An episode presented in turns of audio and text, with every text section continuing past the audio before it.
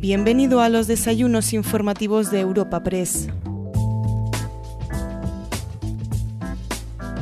Comenzamos un nuevo capítulo de los desayunos informativos de Europa Press en formato podcast para ofrecer una cita con el presidente de la Confederación Española de Organizaciones Empresariales, Antonio Garamendi.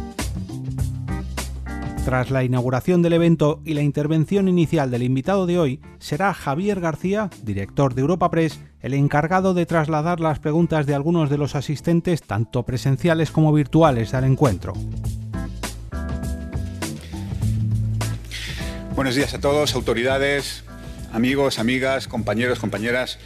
Muchísimas gracias por eh, venir a otro desayuno informativo de, Europa Press, el penúltimo ya de esta, de esta temporada. Y hoy tenemos el honor de contar con nosotros con el presidente de la patronal española, con el presidente de la Confederación Española de Organizaciones Empresariales, don Antonio Garamendi Lecanda, que es natural de Guecho, en Vizcaya, es licenciado en Derecho por la Universidad de Deusto. Toda su vida laboral ha estado dedicada al mundo de la empresa, tanto en los negocios familiares como en la creación de proyectos propios, como en la presencia en consejos de administración y consejos asesores de grandes compañías. Además, desde muy joven ha participado en organizaciones empresariales. De hecho, fue presidente fundador, por ejemplo, de la Asociación de Jóvenes Empresarios del País Vasco. Ha sido presidente de la Confederación Empresarial de, Vizcaya, ha sido presidente de las comisiones de energía y de creación de empresas de la COE y presidente de Confemental. Y en noviembre de 2018 fue elegido presidente de la Confederación Española de Organizaciones Empresariales. Presidente, queremos escucharte eh, en un momento, además, de especial interés informativo. Así que, por favor, ocupa tú la tribuna.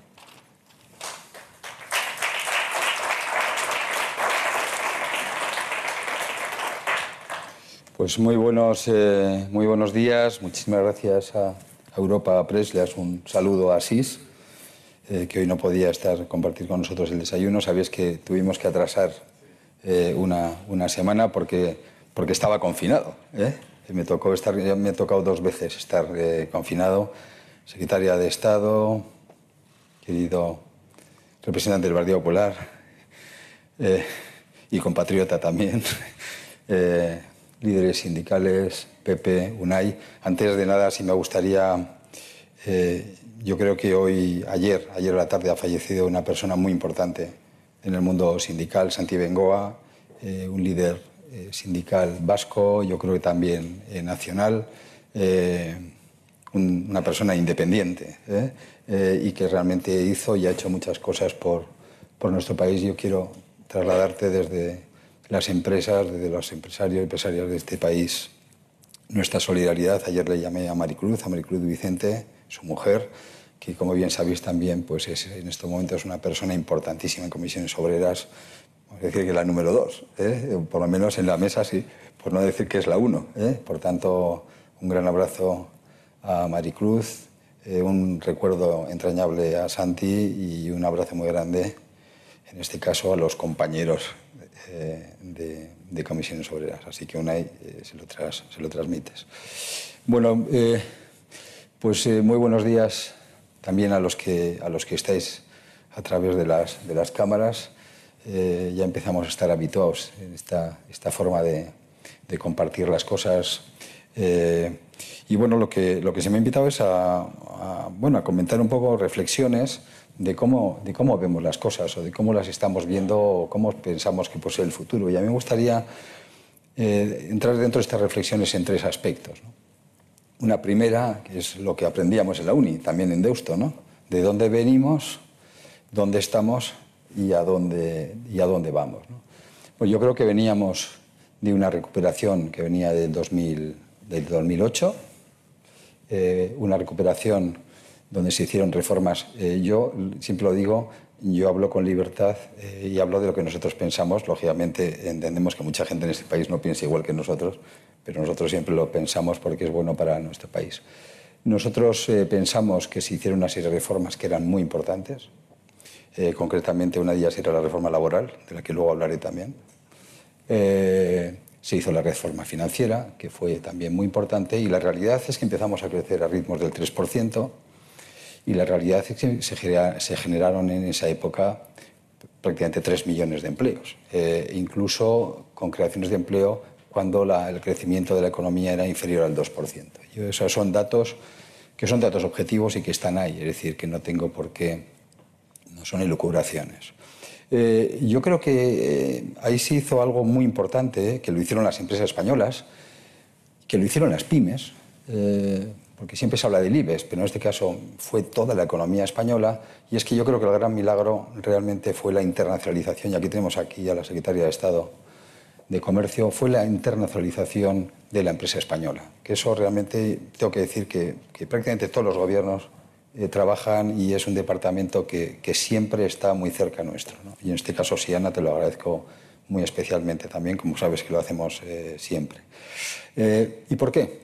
Pues porque pasamos en esa internacionalización de 50 50.000 a 150.000 las empresas que exportaban, porque pasamos del 22% al 34% eh, de participación de la internacionalización de la empresa española en, en, lo que era el PIB español. Yo creo que ese es el dato realmente importante de, de la consolidación de nuestro país eh, en, esos, en esos años.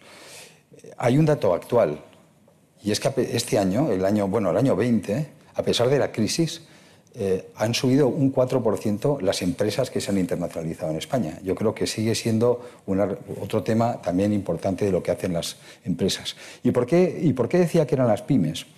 Porque claro, cuando estás hablando de 150.000 empresas o de 55.000, hombre, que yo sepa, el IBEX son 35.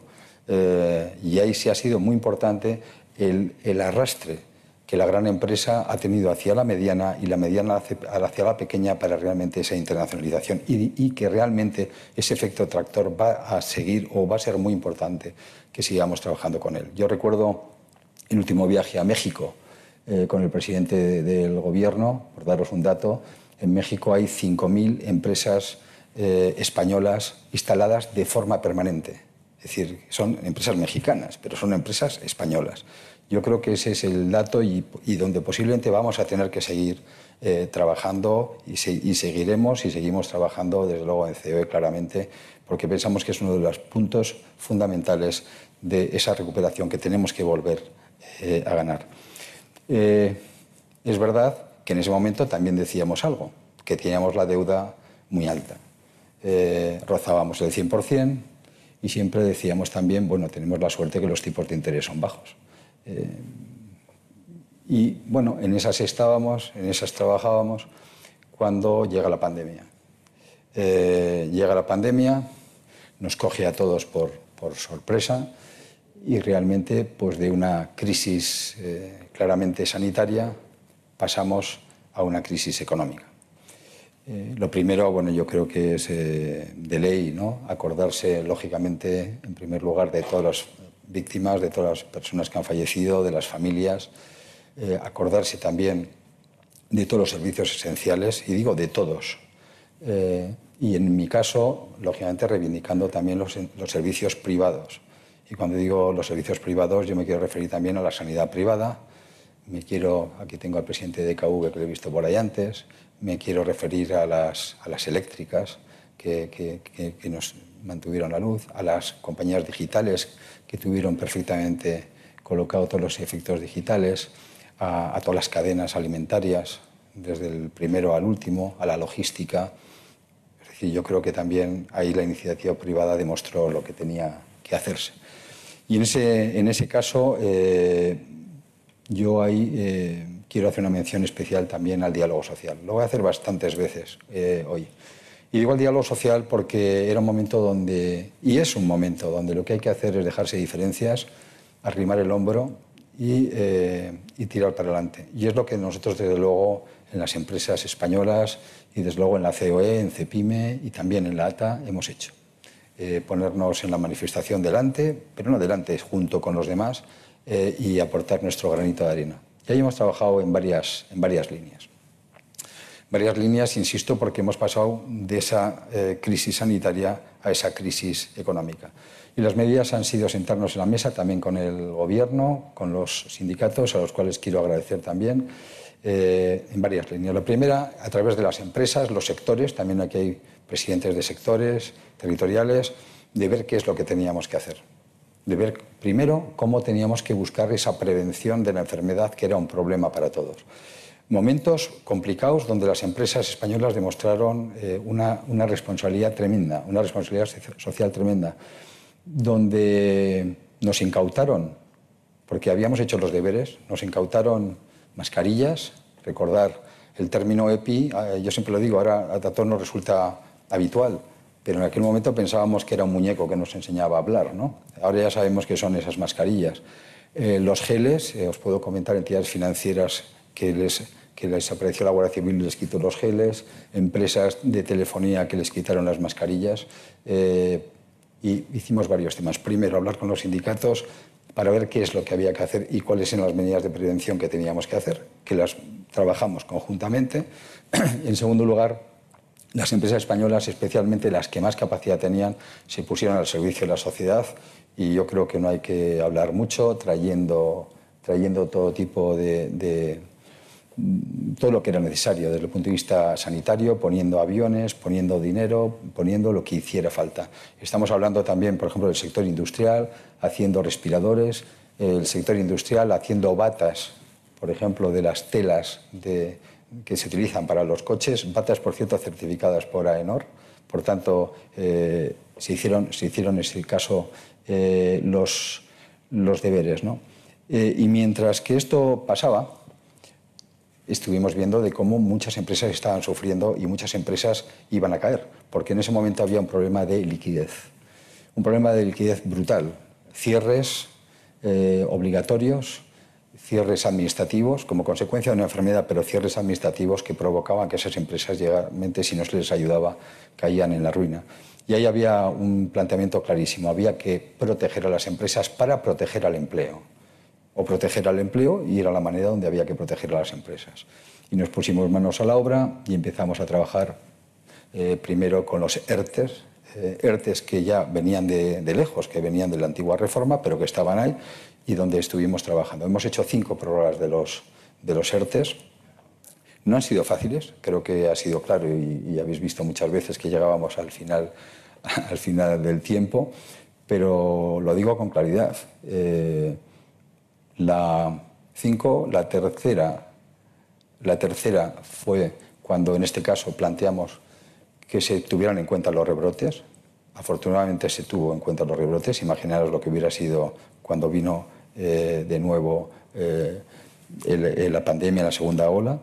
La cuarta, nosotros y los que son eh, testigos porque están en el comité ejecutivo, en la junta directiva de COE, tuvimos que estar pendientes hasta la mitad del Consejo de Ministros para dar el ok porque no estaban incluidos ni el comercio ni la hostelería, que posiblemente yo creo que son exactamente la gente más, o era una de esos sectores que estaban más afectados.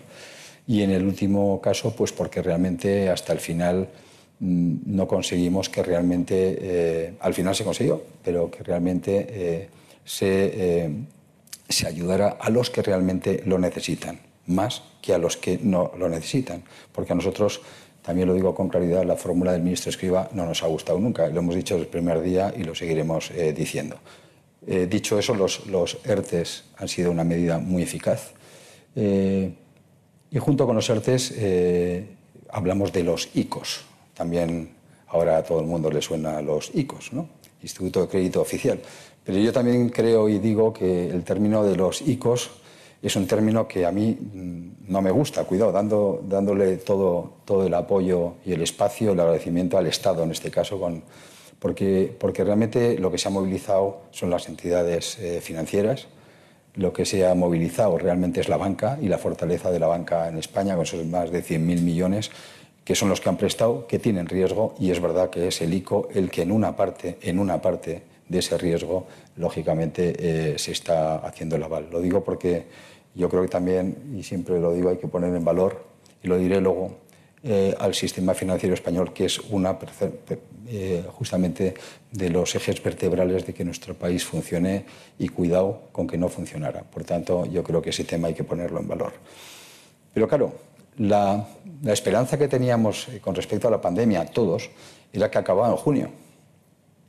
Y la realidad es que ha pasado el segundo junio y todavía pues estamos donde estamos. Y entonces empezamos a pasar de ese problema de liquidez a un problema de solvencia.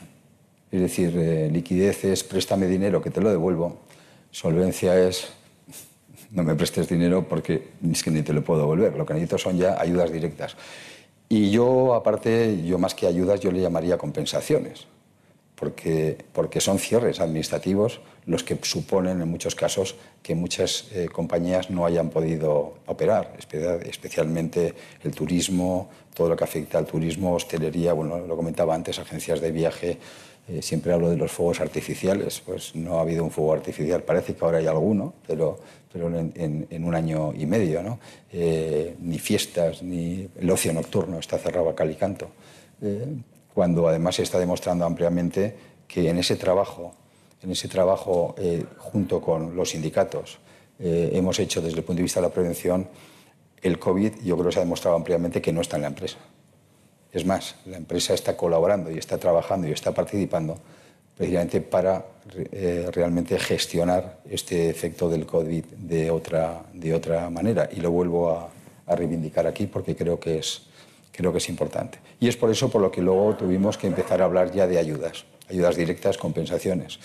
Esas compensaciones en estos momentos eh, bueno, están en la parte SEPI, eh, eh, se, habló también del bueno, el MARF, también que, que, fue importante también para las empresas medianas, especialmente aquellas que trabajan en el mercado continuo, fue algo muy importante, como los créditos ICO, y ahora han estado o están encima de la mesa las ayudas eh, directas, mil millones por COFIDES. Ayer tuvimos una reunión en COE con el presidente de COFIDES, siete mil millones de ayudas directas, 1.100 a Canarias, 900 millones a Baleares, 5.000 millones al resto de España, donde eh, nosotros creemos que son importantes, pero sí pensamos eh, dos, dos, temas que también los planteo.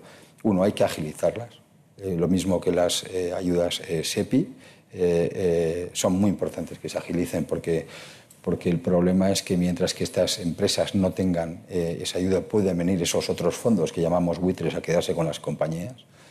Eh, y, en segundo, y en segundo lugar, eh, y es verdad que el Ministerio de Economía nos atendió, y ahí le que agradecer a la vicepresidenta, eh, son, son, con respecto a las pymes están, o son rígidas, pero es verdad que el Ministerio de Economía ha permitido a las comunidades autónomas que hagan una interpretación sobre las normas y ahí sí estamos pidiendo, en este caso ya a las comunidades autónomas, que flexibilicen, eh, que piensen realmente eh, en cómo pueden gestionar estas ayudas, porque volvemos a lo mismo, eh, acaban siendo terriblemente burocráticas y ese es uno de los problemas que nos podemos, que nos podemos encontrar.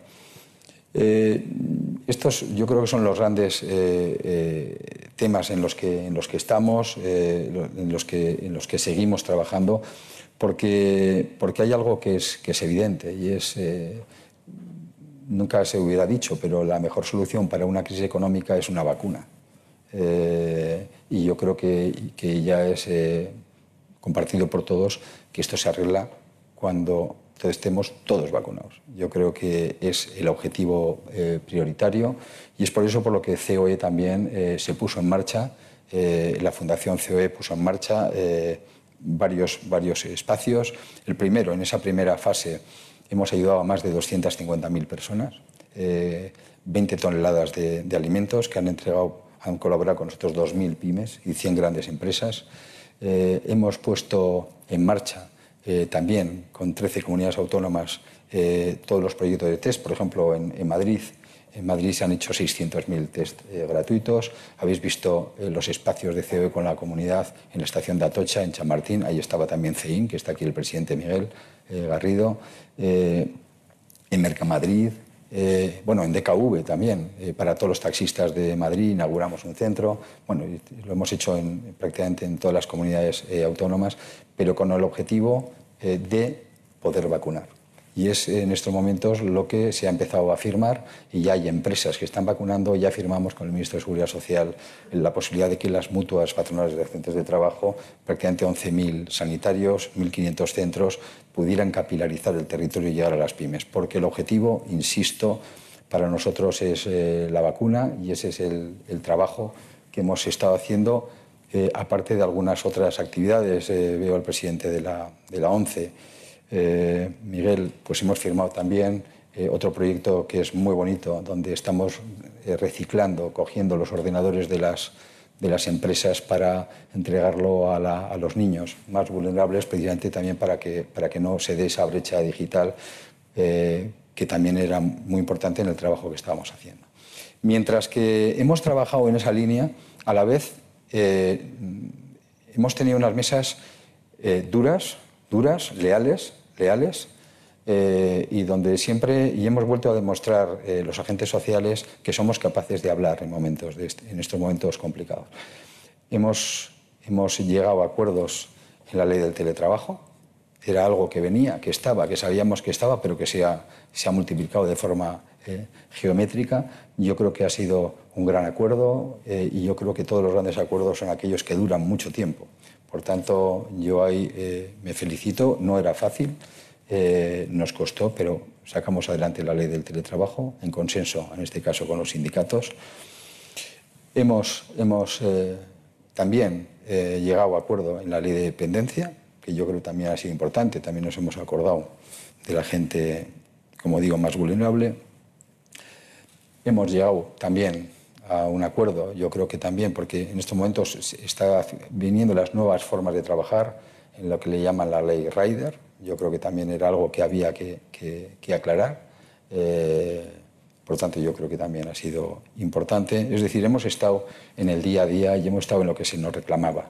Eh, y, insisto, con posiciones muchas veces confrontadas, con posiciones eh, difíciles, pero desde luego con ese espíritu de llegar a acuerdos. Y en COE, eh, pues lo que hemos es mantenido, en CEPIME, pues cientos de encuentros, eh, lo saben las personas. La verdad es que el teletrabajo en estos momentos, cada vez que hablamos de algo, por ejemplo, concretamente, o alguna ley que se va a cambiar, pues nuestras comisiones están participando 200, 250 personas entre empresas, organizaciones y nosotros no movemos, lo digo para que quede claro, una tecla, mientras que nuestra gente, esto va de abajo arriba, nos dan el visto bueno y por ahí la dificultad y por ahí la defensa que siempre vamos a hacer de cada uno de los sectores en cada espacio y también es muy importante la generosidad de todos los sectores para ver qué es eh, el objetivo común que en este caso debemos de firmar o tenemos que trabajar. Yo creo que ese es otro, otro punto muy, muy importante, que nosotros también tenemos que llegar al acuerdo en esta casa. Eh, bien, yo creo que, que, esos son los trabajos que se están haciendo. Yo creo que en estos momentos, desde el punto de vista macro, ayer lo, lo evaluaba, pues, pues vemos que, afortunadamente va a haber un crecimiento ya para este año del 6,1, 6,2% dice el Banco de España, 6,1 pensamos nosotros, el Instituto de Estudios Económicos de COE, que por cierto nos han dado un premio por acertar los datos, ya el 5,7, espero que esta vez se equivoque, pero, pero son los datos. Sabemos que el año que viene los expertos ponen una media del 6%, nosotros pensamos que puede estar en un 5,7, pero bueno, es evidente que vamos a, a crecer es, evidente que esa recuperación va a venir si somos capaces de llegar al 70% de vacunación en julio.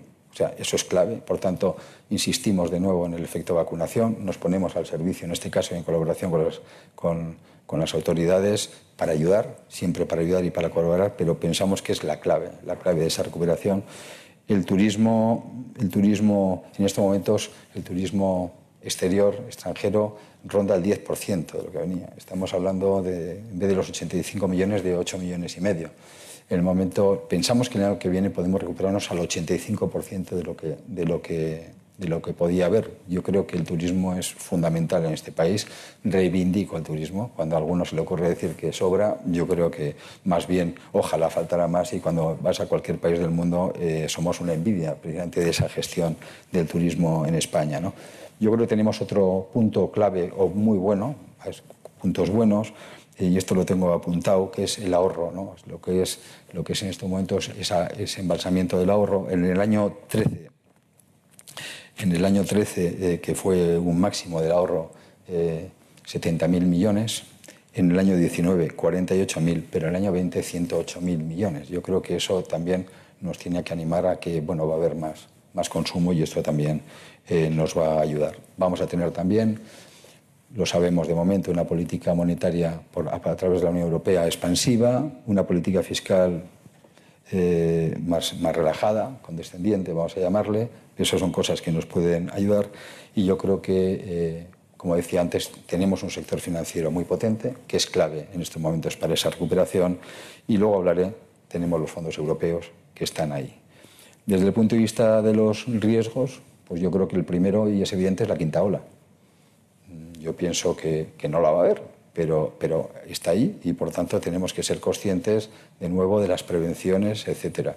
Aunque también lo diré y apunto aquí, y especialmente el turismo lo reclama, lo decía antes que en las empresas no está el COVID, eh, cuidado también cómo se dan los datos, porque cuando hemos trabajado a través de la Fundación, eh, en este caso, hemos, con estudios de McKinsey, eh, el, drama, el problema de España eran las UBIs, era la saturación de las UBIs, de los hospitales. Eh, es verdad, hay más contagios, pero es verdad, no hay una saturación de las UBIs, es verdad, hay menos hospitalizaciones y es verdad que eh, la edad media pues, ha bajado de una forma escandalosa. Eh, yo creo que tenemos que tener todos esos datos en conjunto y que no seamos los españoles eh, y ahí sí pediría un poco a los medios de comunicación, bueno, a todos, ¿no?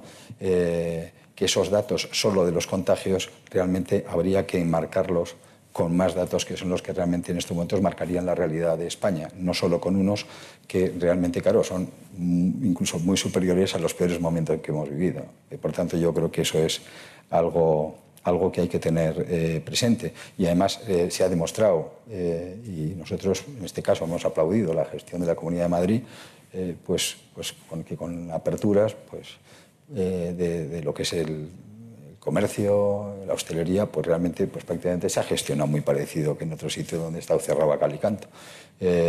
y no estoy hablando de adscripciones políticas, porque te quiero decir los podemos encontrar en todos los partidos, la gestión de una manera y de, y de otra. ¿no? Eh, bien, eh, ahí, ahí, tenemos que tener eh, también presente,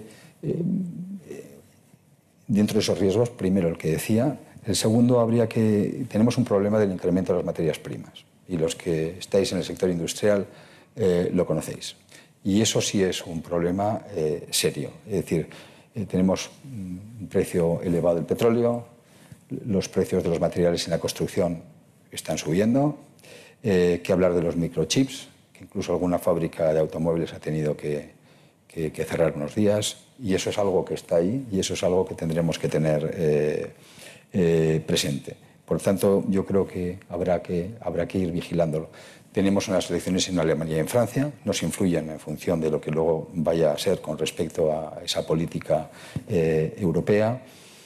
Tenemos un incremento de la inflación, en Alemania el 4%, en España se calcula un 1,5%. Y ahí lo que va a ser muy importante es que esa inflación sea coyuntural y no estructural. Por tanto, también tendremos que vigilar eh, ese, dato. ¿no?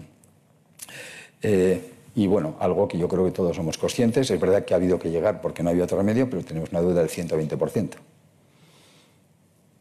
Y, y la deuda hay que pagarla. Yo creo que eso es, eso es eh, importante.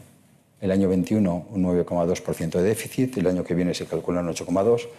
Eso significa también que necesitamos 100.000 millones más para financiarnos. Yo creo que esos son los datos realistas eh, donde, donde tendremos que, donde que, que trabajar. Y hay, eh, yo creo que tenemos varios, varios eh, puntos, iré, iré, un poco más rápido que creo que son interesantes eh, o importantes. ¿no? Y también que nosotros, donde marca, marca la Unión Europea, nosotros también eh, estamos en Business Europe, yo soy vicepresidente de los empresarios europeos, estamos en Bruselas. Eh, yo creo que nosotros tenemos grandes retos y los grandes retos realmente en España vienen primero a través de la innovación. Yo creo que vienen con respecto a los fondos europeos que, que comentaban, digitalización, sostenibilidad, Cohesión territorial, yo creo que es muy importante hablar de la cohesión territorial. Todo el mundo tiene derecho en todos los sitios de nuestro país, que se llama España. Cohesión también eh, de las personas e igualdad. Pero concretamente eh, es verdad, viene un nuevo mundo digital, sostenible, es el que es, y yo creo que hay que verlo como una oportunidad con esos fondos. En COE hemos eh, creado la oficina de los fondos europeos, estamos trabajando intensamente, en este caso también con el, con el Gobierno, con nuestras organizaciones, con las empresas. Hemos creado eh, la plataforma COE por, Europa para, dar exactamente eh, dónde están eh, estos elementos, pero junto con los fondos, o más importante que los fondos, son las reformas. Yo creo que eso es, es importante y tenemos retos, tenemos bastantes retos. Yo creo que el primer reto es ese de la, de la digitalización, que significa también innovación. En España estamos en 1,2% del PIB sobre innovación, deberíamos llegar al 3%. Hay una ley que se plantea, que es la ley de la ciencia, es urgente eh, porque realmente eh, es muy difícil que hablemos de digitalización si realmente la gente no está preparada. Educación, formación, educación es clave. Estamos trabajando, vamos a ver cómo queda esto porque bueno, pues ha cambiado el ministerio, queremos que, que en este caso las cosas vayan para adelante es clave si tú ves los espacios de, formación en la columna eh, que hace referencia a las universidades. Estamos aquí, estamos a nivel europeo, pero en la mm, muy poca formación estamos aquí y en la formación, vamos a decirlo, de empresaria, eh, que tiene que estar en las empresas, especialmente industriales, estamos aquí. Estas dos columnas tienen que cambiar.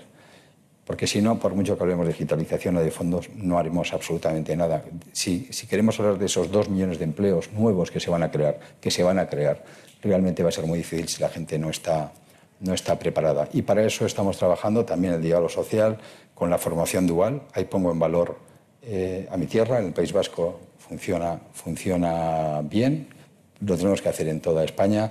Tenemos que cambiar la formación continua para que funcione. Eh, pagamos 1.800 millones de euros eh, al año y, seguimos igual que antes y eso hay que, eso hay que, eso hay que mejorarlo es decir, tenemos que hacer un, progresivo trabajo en lo que es esa formación continua. Tenemos que cambiar también las titulaciones. Hoy en día ser interesante una titulación de seis meses y otra de cuatro años, pero no tiene sentido para algo de seis meses hacer una de cuatro años eh, y, eso tenemos que ir eh, implementando de alguna manera. Insisto, se estaba trabajando.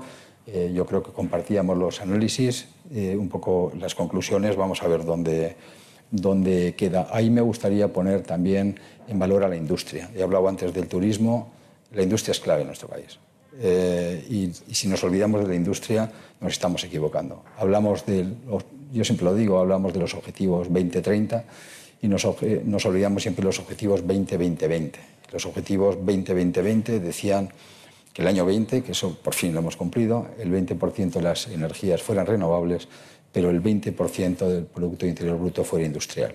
Yo creo que eso es vital, el efecto arrastre de la industria, la industria moderna, la industria de empleos dignos. Eh, y siempre pongo también ejemplos en, en aquellos eh, territorios de España, eh, en tiempo, en, el pre-COVID, cuando la industria superaba el 20%, el paro era menor del 10%.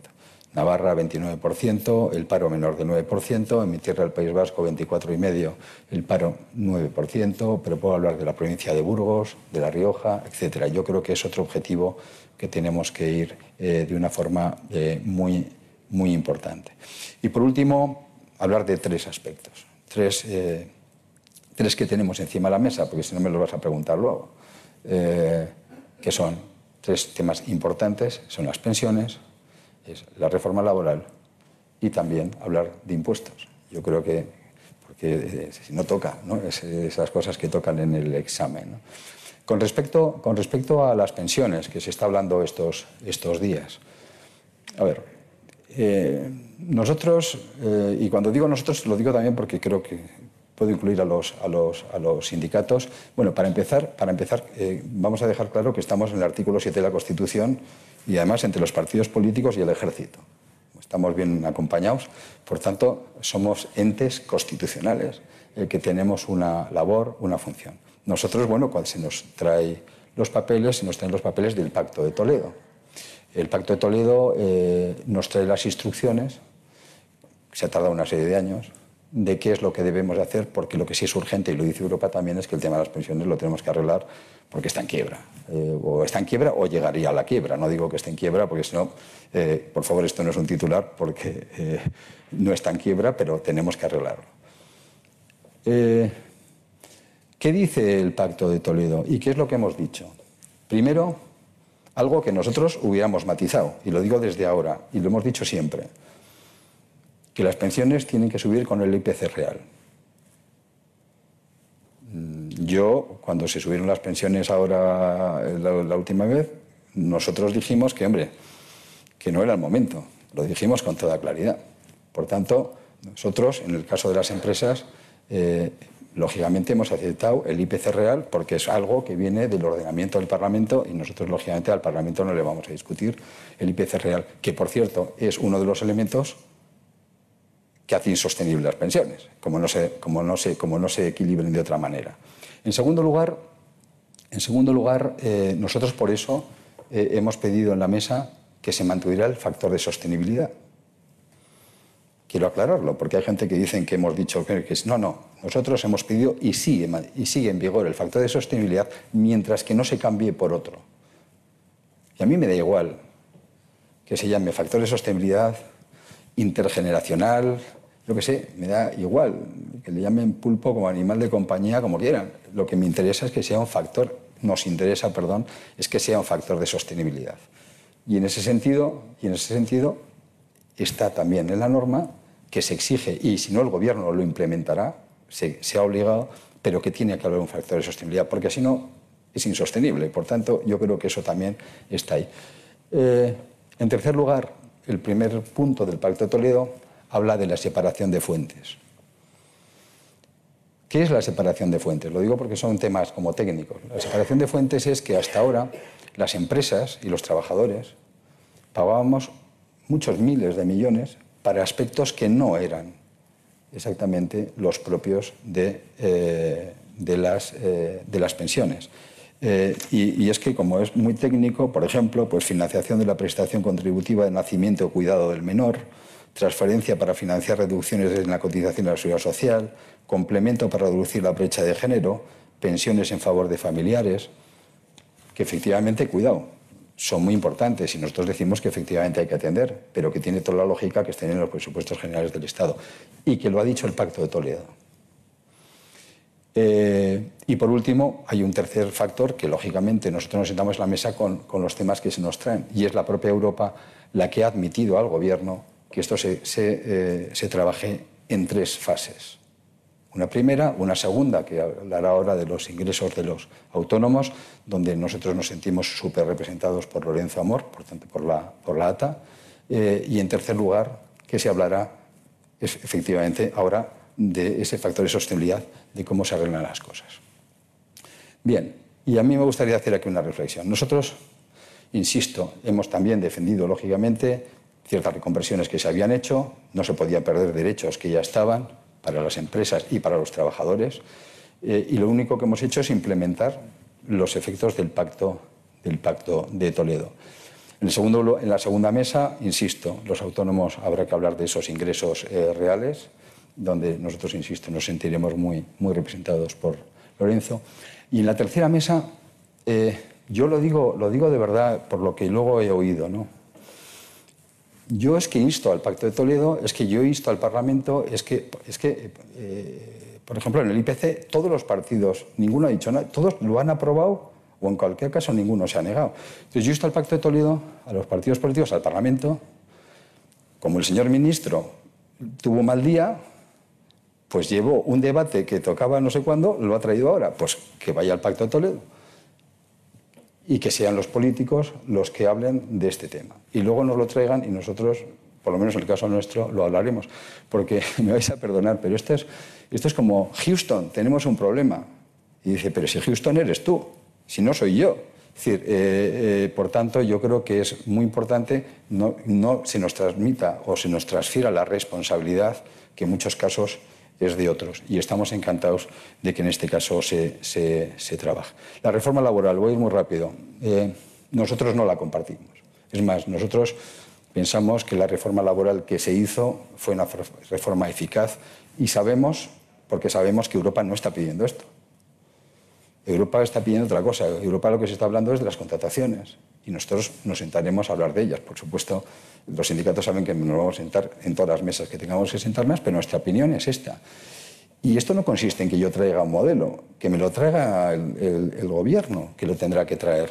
Eh, y, además, lo hablo en nombre de todas las empresas españolas, lo hablo en nombre de todos los sectores españoles, porque todos en estos momentos están mucho más preocupados por esto que por los fondos. Lo digo con mucha claridad.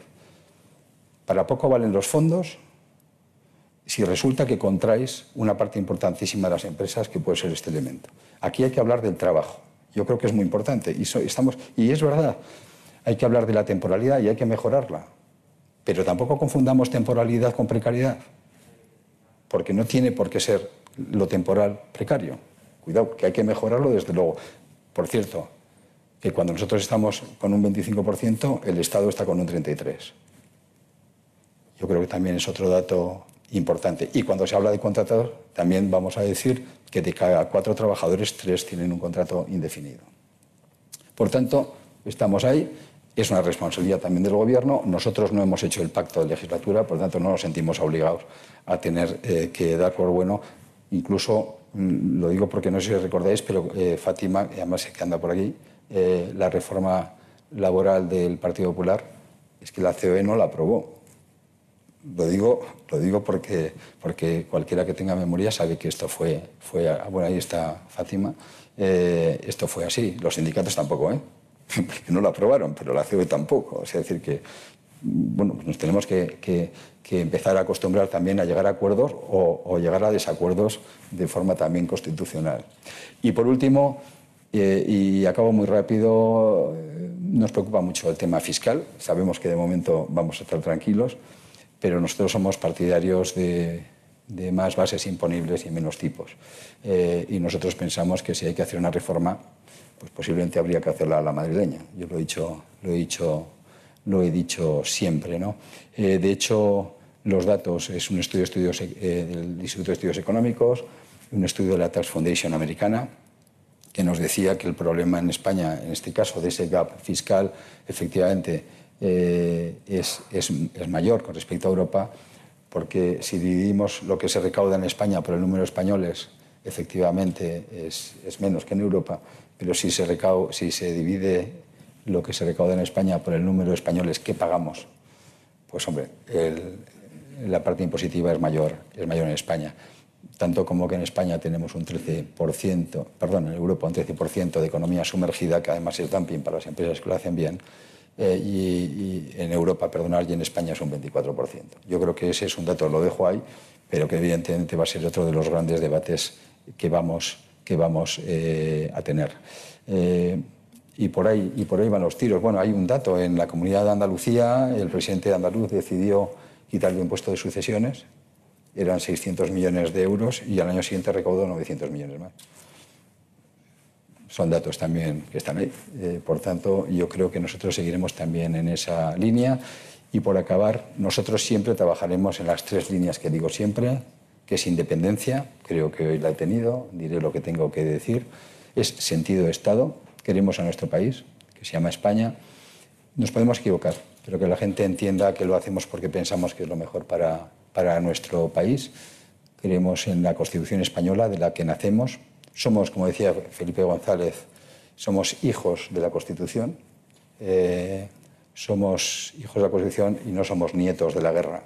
Por tanto, vamos a seguir trabajando eh, eh, para que todos podamos hablar eh, en un mismo idioma, cada uno con nuestras diferencias, por supuesto hablando de ideas, no hablando o ir contra las personas. Yo creo que es uno de los horrores que estamos viviendo, la radicalización de las cosas, que yo creo que nosotros jugaremos siempre desde la moderación. Queremos la Constitución, creemos en la monarquía parlamentaria, en la unidad de España, en la soberanía del pueblo español, lo digo para que, las veces que tendré que decirlo para que quede claro. y siempre también con lealtad institucional. Yo creo que es otro tema clave. Es decir, nosotros trabajamos con el gobierno que los españoles nos damos a nosotros mismos eh, o en las autonomías, cada una de las autonomías a sí mismas, y seguiremos trabajando con total lealtad institucional y con independencia. Y yo creo que cualquiera que ha estado en los gobiernos, de una y otra manera, sabe que esa es la forma de hacer. Y ahí también, y pongo en valor y vuelvo a agradecer de nuevo a, los sindicatos. Eh, el que hoy están, que hoy están aquí, porque bueno, pues desde las muchas diferencias que lógicamente tenemos, pero nos sentamos en esas 5.000 mesas abiertas permanentes en España y la realidad es que vamos llegando a acuerdos y lo vamos eh, consiguiendo. Y yo en esta parte me gustaría agradecerles a Pepe y a UNAI y a, los dos sindicatos eh, ese esfuerzo que hacen y saben del que me toca a mí también hacer, porque hay algo que es muy importante y es hora de que todos nos escuchemos. Es un momento importante de escucharnos y ver cómo entre todos podemos sacar este país que es maravilloso y que se llama España adelante. Muchísimas gracias. Muchas gracias, presidente. Tenemos 25 minutos y muchísimos asuntos porque, en fin, hay mucha agenda y quiero no, al menos intentar no pasarme demasiado. Presidente, había eh, organizado el desayuno en tres, en tres grandes áreas en previsión de que eh, nos quedáramos sin tiempo. Reforma laboral, pensiones e impuestos. Coinciden exactamente con lo que usted ha planteado en, su última, en la última parte de su intervención. Pero antes, permítame, somos europeos y nos tenemos que pegar a la actualidad más rabiosa, si se me permite el tópico. Me gustaría conocer su valoración del nuevo gobierno que se conoció el pasado sábado.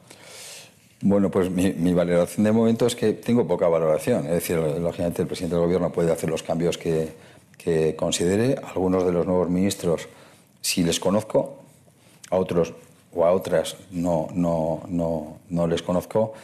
A mí, más que las personas, a mí lo que me preocupa, bueno, me preocupa, vamos a ver, el movimiento se muestra andando, es qué vamos a hacer. Por ejemplo, acabo de hablar de formación la formación es clave, es fundamental. Pues nosotros con, Isabel Cela estábamos avanzando en la parte. Eh, eh, nosotros con Isabel Cela hemos tenido las dos versiones, eh, porque también las escuelas católicas, los colegios también concertados, los colegios privados también están en COE. Entonces, en esa primera fase, pues hombre, no coincidimos tanto, por ser educados y, ahora estamos en la parte de formación profesional donde yo creo que se estaba trabajando eh, muy seriamente y yo creo que yo creo que estábamos avanzando muchísimo. A mí me han hablado bien de la nueva eh, ministra, eh, pero dicho eso, yo lo que quiero ver es que el movimiento se muestre andando. Es decir, no me preocupa tanto. Al, al, ministro de Asuntos Exteriores le conozco, a la ministra Laya le llamé el domingo. no, no, no pude ir ayer a, a su, a, su, a su toma de posesión, pero por ejemplo creo que es un ministerio muy importante, es una persona cualificada, eh, estaba embajador en París, he estado con él en París cuando voy a hablar con mis colegas de MEDEF. Eh, bueno, pues tenemos temas importantes en los temas de asuntos exteriores para nosotros, como es, por ejemplo, pues el tema marroquí, donde eh, no nos olvidemos que España es el primer inversor en, en, Marruecos, donde muchísimas empresas españolas tienen interés en Marruecos. Nosotros tenemos nuestro, nuestro contacto y nuestra una, organización conjunta con los empresarios marroquíes, por tanto, para nosotros es muy importante, todo el área Iberoamérica, eh, etcétera. ¿no? Es decir, pero, pero yo tengo poco, poco, que decir. Vamos a ver, eh, vamos a ver eh, qué es lo que se nos propone. Yo creo que que no deberían de cambiar muchas cosas, o bueno, ojalá cambien las que nosotros pensamos que deberían de cambiar. Pero bueno, eh, eh, iremos, iremos conociendo estos nuevos ministros qué orientación quieren dar, pero lo, digo es que hoy por hoy sería muy difícil hacer una valoración. ¿Y el hecho de que eh, Nadia Calviño ascienda, entre comillas, a vicepresidenta primera, le dan algún valor político? Bueno, yo creo que, que se tenga en cuenta la economía es muy importante. Yo lo digo, lo digo de verdad. Entonces, bueno, pues que la vice... A ver, yo creo que las funciones de la vicepresidenta siguen siendo las que tenía, pero es verdad que, bueno, en estos momentos tiene más, más eh, rango. Es verdad que va a haber que, que... o vamos a tener que tener todos una relación muy fluida con, con Europa. Y bueno, pues si se interpreta de esa manera, pues yo creo que, que estará bien. Yo, en mi caso tengo una relación muy buena con Nadia Calviño y bueno, pero insisto, yo creo que a ella no le cambia en estos momentos el trabajo que está, que está haciendo, ¿no? Presidente, antes de meternos en estos asuntos que le, he comentado, otro, otro asunto que está en, la, sobre la actualidad y que no sé si a ustedes les ha sorprendido esta explosión otra vez de casos. Usted ha dicho que no hay quinta ola eh, y además ha hecho un, dibujo muy preciso de cuál es la situación. Es verdad que hay mucho contagio, pero poca presión hospitalaria. Pero sin embargo, en el sector de turismo está muy afectado. O sea, se han desplomado las reservas, por ejemplo, del mes de, julio. No sé si tienen ustedes datos de sus patronales de cómo está el, y de qué posibilidades tenemos de salvar el verano. Hombre, la gente está preocupadísima además con razón. Eh, pero, mira, yo recuerdo eh, una vez eh, que me decían, es que qué, mala imagen, es, increíble a veces que la peor imagen de España la damos los españoles. y era, bueno, pues hay que trabajar con los medios de comunicación extranjeros, con todos los periódicos que conocéis de fuera. Y yo recuerdo que, que, uno de los periodistas que estaba afincado en Madrid me dijo, no, pero si es muy fácil, si yo lo único que, que hago es coger los periódicos nacionales y mando la nota. Es decir, es que, claro, si nosotros aquí en casa hablamos mal de nuestro país, eso llega afuera. Yo creo que ese tema tenemos que tenerlo claro. Entonces, eh, el turismo es clave eh, y todo lo que puede afectar al turismo. Y yo creo, insisto, que es verdad, estamos eh, con esa ola, no vamos a llamarle quinta ola, pero con esa ola, tercera ola, no vamos a llamarle ola porque yo creo que hay que matizarla. Cuidado, que no digo que no sea seria, que no digo que no haya que tener la prevención, etcétera. Pero la realidad es que el mundo de la empresa tiene poco que ver. Al contrario, es donde se trabaja con mucha seriedad en este caso y que no solo hay que tener presente lo que son los contagios, sino hay que tener presente cuáles son las hospitalizaciones y cuáles son las camas UBI. Porque donde realmente eh, teníamos el problema era la saturación y es donde realmente ha habido un problema gravísimo eh, en, las primeras, eh, en la primera oleada. Entonces, yo creo que tenemos que dar una, imagen de país diferente y yo ahí, sí, pues la realidad es que nos guste o no, pero tenemos que darle más, eh, vamos a decirlo, más apoyo, en este caso, a las fuerzas de seguridad del Estado, pues para que no veamos las cosas que vemos. Es decir, porque es que esto no es un tema, es que está en la calle, está en las casas no hace falta que lo explique yo, pero no está en los bares. O no está en los conciertos que se han hecho de forma eh, con los PCRs o con los antígenos. Es decir, no han salido de ahí los contagios. Los contagios todos sabemos de dónde vienen. Entonces yo creo que es importante, atajemos dónde está el problema, vacunemos a la gente joven, yo creo que eso es clave, ya afortunadamente ya se están empezando a vacunar, eh, y en tercer, y en tercer eh, lugar, eh, protejamos, protejamos a las empresas, porque es que si no, es que nos vamos a quedar en desierto. Entonces entiendo, presidente, que en líneas generales y con todos los matices que, que, que requiere la situación, no es usted partidario de más restricciones por parte de las comunidades autónomas. Pero, a ver, restricciones, ¿qué es? Que le cierren al del bar. Cierren los turnos del ocio. Bueno, pues a mí me parece, es que yo eso sí que, yo en representación de la hostelería de este país, a ver, en España hay 300.000 locales de hostelería.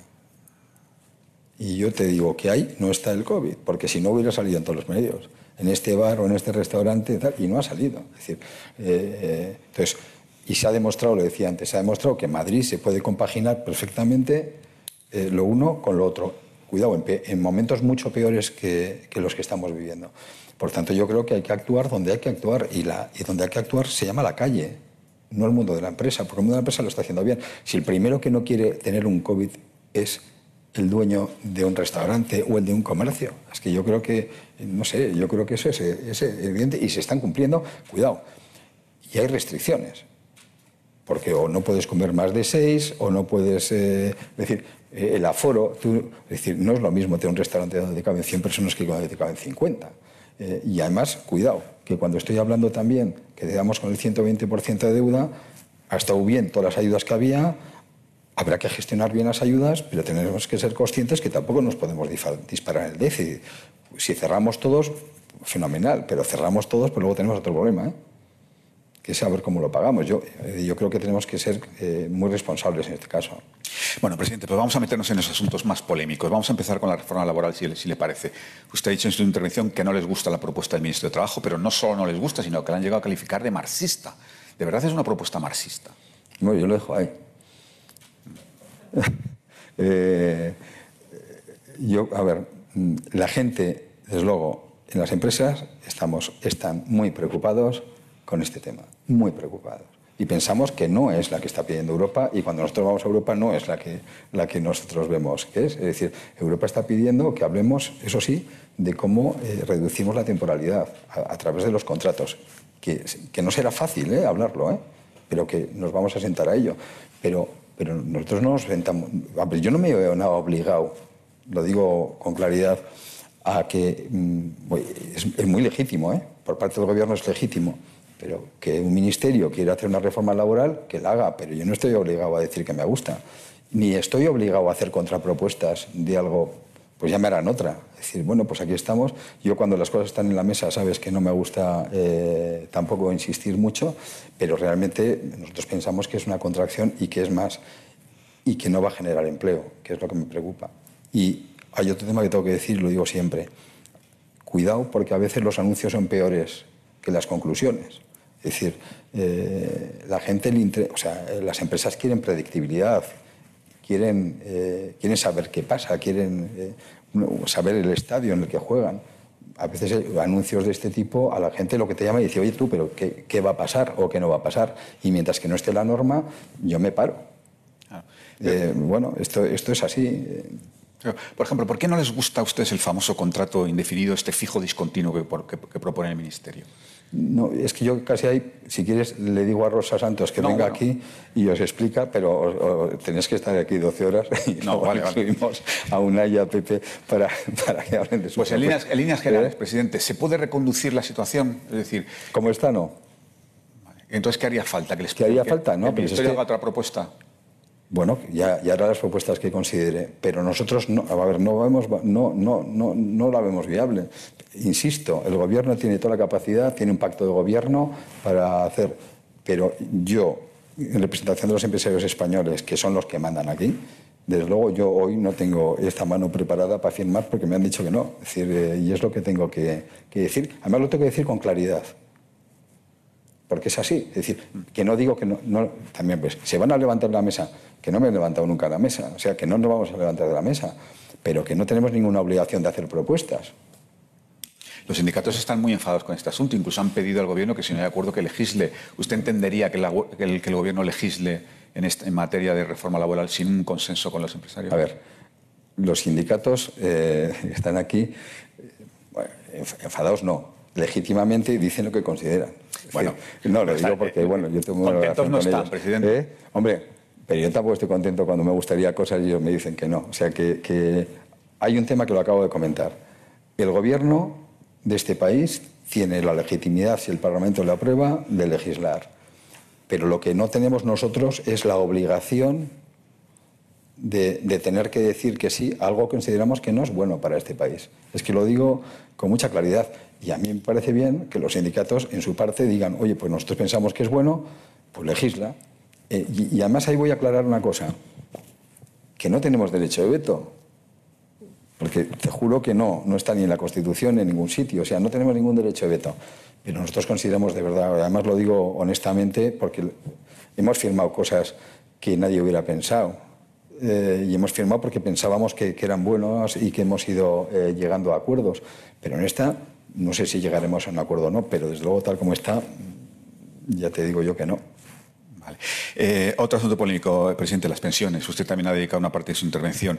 Eh, para la COE, ¿cuál sería el mecanismo este famoso de equidad intergeneracional eh, óptimo para reformar las pensiones? No, pero a ver, es que nos viene ya todo dado. Claro, es que el Pacto de Toledo dice cosas pero, claro, tengo muchos años, pero es que esto no lo ha dicho. Por eso, voy a decir, yo lo que quiero es que me lo diga. Y claro, lo que yo no quiero es que luego me diga, no, la COE dice, no, no, si la COE se sienta, pero es que es el Pacto de Toledo el que tiene que hacerlo, ¿eh? que es lo que te he dicho de Houston. Decir, no, no, Houston eres tú. por tanto, es más, este era un tema que no tocaba ahora, que tocaba más adelante, ahora toca hablar de lo que es la financiación en función de los ingresos reales de los autónomos y ver cómo, cómo eh, se encaja.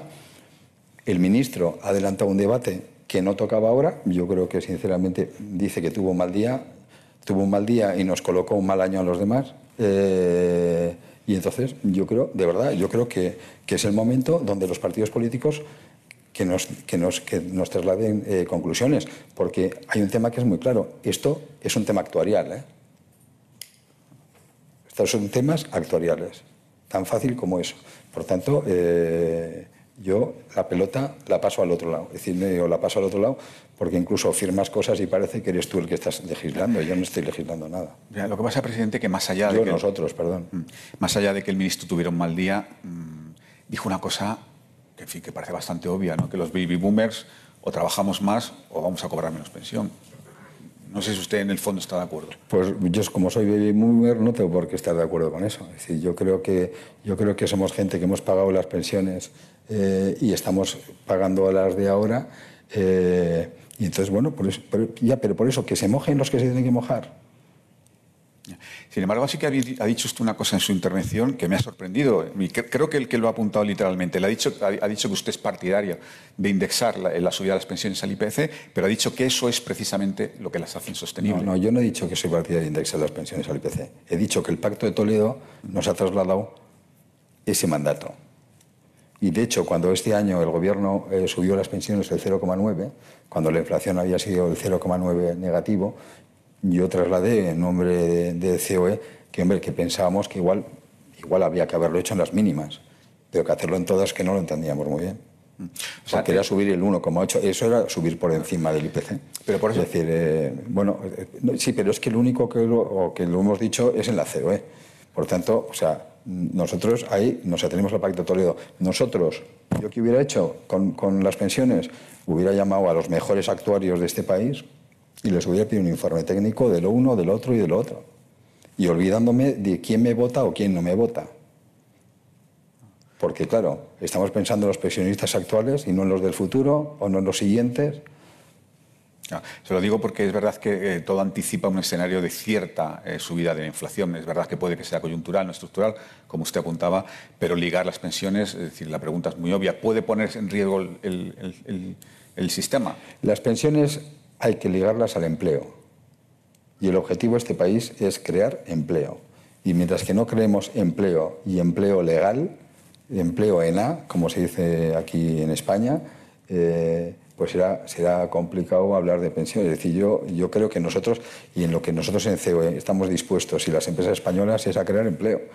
Por eso, para crear empleo, por ejemplo, es tan importante esa no reforma laboral igual antes que esto. Es decir, lo digo porque realmente lo importante es que las empresas sean capaces de crear empleo. Porque, porque no te olvides, los que pagamos las cotizaciones sociales son las empresas y los trabajadores. Entonces, yo creo que eso es lo que tenemos que hacer. Y la realidad es que es verdad que tenemos ahora, creo que es una media, antes era de 1 por 4 y ahora es 1 por 2,2. El día que esté en 1,2, en 1 y 2 o en 1,9, pues tenemos, tenemos un problema, entonces sí que tenemos un problema. Dos asuntos muy rápidos antes de pasar al tema de, las, de, la fiscalidad. El primero son los ERTE, también se ha referido en su intervención. Sigue habiendo, quedan unos 400.000 trabajadores en, ERTE y a la, a la, vuelta de verano se termina la prórroga. Eh, ¿Hasta cuándo habrá que extenderlos, presidente? Bueno, yo creo que hasta ahora hemos ido trabajando, insisto, que no ha sido fácil. Eh, a mí me preocupa, a mí en estos momentos, a ver, yo creo que va a depender de las vacunas. Yo creo que que es difícil ahora decir nada hasta que no veamos qué pasa en julio. Bueno, julio ya estamos, en agosto y septiembre. Y a finales de septiembre habrá que verlo y habrá que evaluar exactamente dónde, dónde está. A principio de junio, cuando, cuando firmamos los últimos, había 600.000 personas en ERTE, 200.000 eran de los que estaban eh, fuera de lo que era la exención de cotizaciones y de los 400.000, 200.000 eran de la hostelería. 200.000 de la hostelería y 100.000 de la hotelería. Luego había 20.000 agencias de viajes, etcétera. ¿no? O sea, eran muy concentrados en el turismo. Y en estos momentos de los 600.000, creo que los datos actuales son 400.000. Está por ahí. Vamos a ver cómo va, cómo va agosto. Y yo creo que, que yo creo que, que, habrá que estudiar, porque habrá que volver a estudiar o qué sectores eh, o, o, cómo se puede hacer, porque es verdad que es algo que tiene que ir, que tiene que ir reduciéndose, porque afortunadamente a medida que las vacunas se vayan implementando, si es como se va a partir de ese momento, hay que abrir. Es decir, va a llegar un momento donde esto ya hay que abrir. Entonces, yo creo que todavía nos queda ese mes y medio, no, dos meses y medio, donde, donde tendremos que ver, eh, pero, pero es verdad que, que, habrá que analizar muy bien, exactamente. Por decir de alguna manera, pues igual hay algún sector donde ya van las cosas mejor, pero sin embargo hay algún otro sector, como puede pasar como te decía, en el ocio nocturno, que tal como están las cosas, y siguen cerrados a cal y canto. a estos señores no se les puede dejar fuera. yo creo que tendríamos que ver un poco ese, ese, ese espacio de cada sector. Y el otro asunto que quería tocar es el del salario mínimo interprofesional, que además es uno de los asuntos que parece que generan más tensiones en el, dentro del, propio gobierno, entre la parte más socialista y la parte de, Podemos. ¿Cuál es su visión? Eh, ¿Habría que tocar el salario mínimo interprofesional este año o dejarle ya la subida al 23? Bueno, nosotros lo hemos dicho también claramente, eh, y es, a ver, voy a, voy, a aclarar una cosa también eh, que creo que, que tiene interés. El salario mínimo es diálogo social entre comillas. El salario, mínimo es una facultad del Gobierno, dice la ley, previa consulta a los agentes sociales. Es decir, pero es el Gobierno el que, el que decide, no es eh, un, acuerdo. Nosotros pensamos que en estos momentos que estamos en la recuperación del empleo no es el momento de hablar del salario mínimo, lo hemos dicho eh, ampliamente, así como firmamos la subida del salario mínimo eh, anteriormente. Es decir, pensamos que no es el momento. Y el salario mínimo Mm, también es verdad que tiene, tiene ciertas cosas que habría que revisar. ¿no? Es decir, bueno, primero que se habla, se habla de las empresas. ¿no? Eh, la mayoría de las empresas que tienen convenio colectivo, la mayoría están por encima del salario mínimo, es decir, normalmente. Es decir, eh, realmente yo creo que en los convenios que luego nosotros firmamos, el salario mínimo se dará, pero no, no se da en tantos, en tantos convenios. Y luego el salario mínimo, claro, cuando hablamos de la España diversa, mm, Claro, a mí normalmente el salario mínimo en Cataluña, en Madrid o en mi tierra, en el País Vasco, a ver, no me llama mucho, pero de Extremadura me llama todo el mundo. Porque, porque la calidad de vida, el coste de la vida en, Madrid, en Barcelona o en Bilbao es bastante diferente al de Don Benito. ¿eh? Eh, el coste de la vida y los ingresos. Y, bueno, eso, eso desequilibra, ¿no? el tema o con respecto a Portugal, el salario mínimo es mucho menor. Y luego, cuando sale el salario mínimo, yo siempre digo también que hay mucha gente que es empresaria y no se ha dado cuenta, que es básicamente el servicio doméstico, que ahí está. Es decir, eh, y donde cantidad de gente, dicen los empresarios, dicen, no, no, si es todo el mundo, en el momento que tengas cualquier persona en, en casa, ¿no? Es decir, por tanto, nosotros a ver, cuando ha habido que hablar o había, hemos pensado que, era un momento que podía ser adecuado, lo hemos hablado, pero consideramos de verdad que en estos momentos el objetivo es el empleo, el mantenimiento del empleo o el que la gente se incorpore y pensamos que no es el momento. Independientemente, cuidado, que en los convenios que están actuando, que están funcionando, que se está trabajando, pues está viendo subidas salariales o no en función de sectores y tal o en función de los acuerdos que llegan a las mesas. ¿no? Bueno, reforma fiscal, el último tema, eh, se ha referido usted en su intervención y es verdad que está ya el grupo de expertos eh, creado por el Gobierno está ya trabajando para ofrecer las conclusiones de una reforma, de una gran reforma fiscal. Eh, ya sé que esto daría para una conferencia, presidente, pero en la medida de lo posible por concretar. Es, primero, ¿es injusto el sistema fiscal español? Y si es así, ¿qué habría que hacer? ¿Dónde habría que, reformar?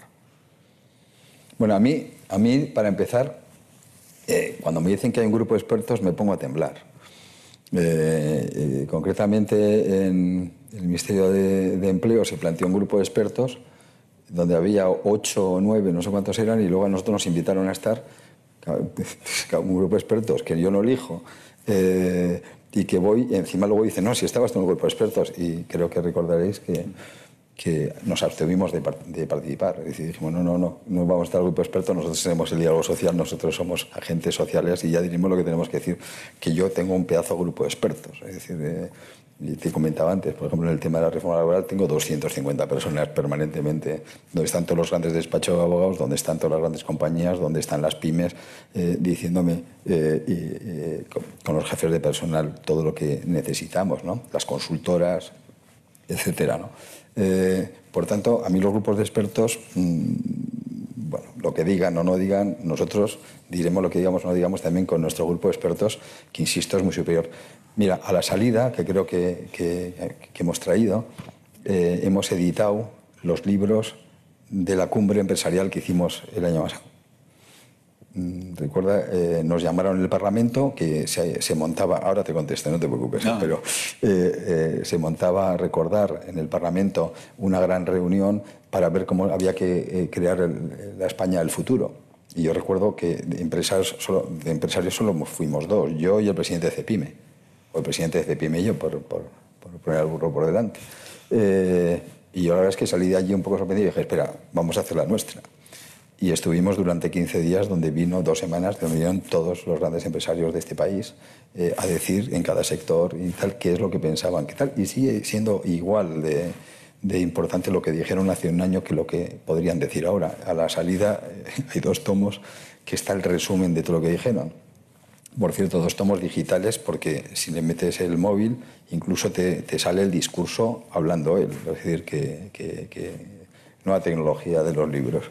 Eh, entonces, te quiero decir que en estos momentos, ¿qué, hace falta? Bueno, yo creo que lo primero que hay que hacer es, primero, aparte de hablar de los ingresos, en las empresas hacemos dos cosas. Hablar de los ingresos y tenemos el departamento comercial, pero luego hablamos de la gestión. Y entonces yo sí creo que también hay que pensar muy seriamente este país cómo se puede gestionar mejor. Que no lo digo en negativo, ¿eh? o sea, lo digo en positivo. Es decir, aquí hay muchísimas administraciones, hay mil, miles de, asesores, de no sé cuánto, y yo creo que todo eso también habría que revisarlo. Eh, yo siempre pongo un ejemplo, y es, en España para pescar necesitas 17 licencias. Yo creo que con una valdría, ¿no? Es decir, eh, lo digo, es un ejemplo muy sencillito, pero creo que se entiende lo que quiero decir. Entonces yo creo, nosotros desde luego, el Instituto de Estudios Económicos se va a poner en marcha precisamente durante todo este año porque le damos mucha importancia al tema fiscal e iremos eh, planteando esto que me preguntas de, a medida que se vaya estudiando, porque no consiste en que nosotros digamos que pensamos, sino que podamos desde demostrar por qué. ¿eh? Es decir, nosotros, nosotros pensamos, insisto, en principio que menos tipos con más bases imponibles funciona. Y eso es así. Es decir, y nosotros siempre hemos estado por delante en buscar la economía sumergida, en castigarla y en perseguirla, porque realmente, además, y concretamente con las pymes especialmente, hay un problema. Ahora, yo no creo que esto se arregle como, por ejemplo, el último eh, planteamiento fiscal que se ha hecho, que ya está, y es, por ejemplo, en España tenemos una gran suerte de tener multinacionales, que no teníamos antes. Y las multinacionales tienen el efecto sede y muchas de esas multinacionales además son empresas familiares. Por ejemplo, en el tema del turismo, yo creo que es un orgullo las empresas familiares multinacionales que tenemos en España. Bueno, pues resulta que le hemos metido un impuesto en cascada a las filiales del 5% por el reparto de beneficios. Pues eso ¿A qué invita? Pues eso invita posiblemente a que en vez de traerte técnicos de Estados Unidos aquí en digitalización, con unos salarios buenos que van a pagar impuestos aquí, pues los montes en Portugal. Es que, es que, es que esto, es lo que esto es lo que pasa. Eh, y además, en vez de decir, primero, primero te cobro el 5%, no, es que encima es en cascada. Y vamos a pensar, como no se puede hacer publicidad en cualquiera de los grandes grupos empresariales de este país, os voy a contar un ejemplo, por ejemplo, esto es un tema fiscal, de una pyme, de una pyme, una fundición. Esta fundición es un ejemplo claro, ejemplo claro porque me he llamado. Esta fundición tiene una pequeña filial en Francia y esa filial le mandaba dividendos a España. Ahora esa filial paga el 5% de esos dividendos que llegan a España. ¿Qué ha, hecho, ¿Qué ha hecho el empresario? Los moldes ya los encarga en Francia. Los moldes vienen en un camión. ¿Qué hemos hecho? Dejar, dejar de gestionar eh, eh, empleo, dejar de gestionar riqueza en España, porque esos moldes que se hacían en España ya se van a hacer en Francia y el Estado español no va a cobrar el 5% eh, de esa filial porque esa filial no va a repartir nunca dividendos. Yo creo que esas son las cosas que habría que empezar a pensar y que nos dejaran hablar. No solo que técnicos dijeran, esto se hace así, esto es un tema matemático. No. O sea, eh, las temas, los temas y las decisiones tienen consecuencias. Presidente, nos hemos quedado sin tiempo, pero tengo que preguntarle, obviamente, ¿ha sacado usted alguna conclusión o alguna enseñanza de la tormenta de los indultos?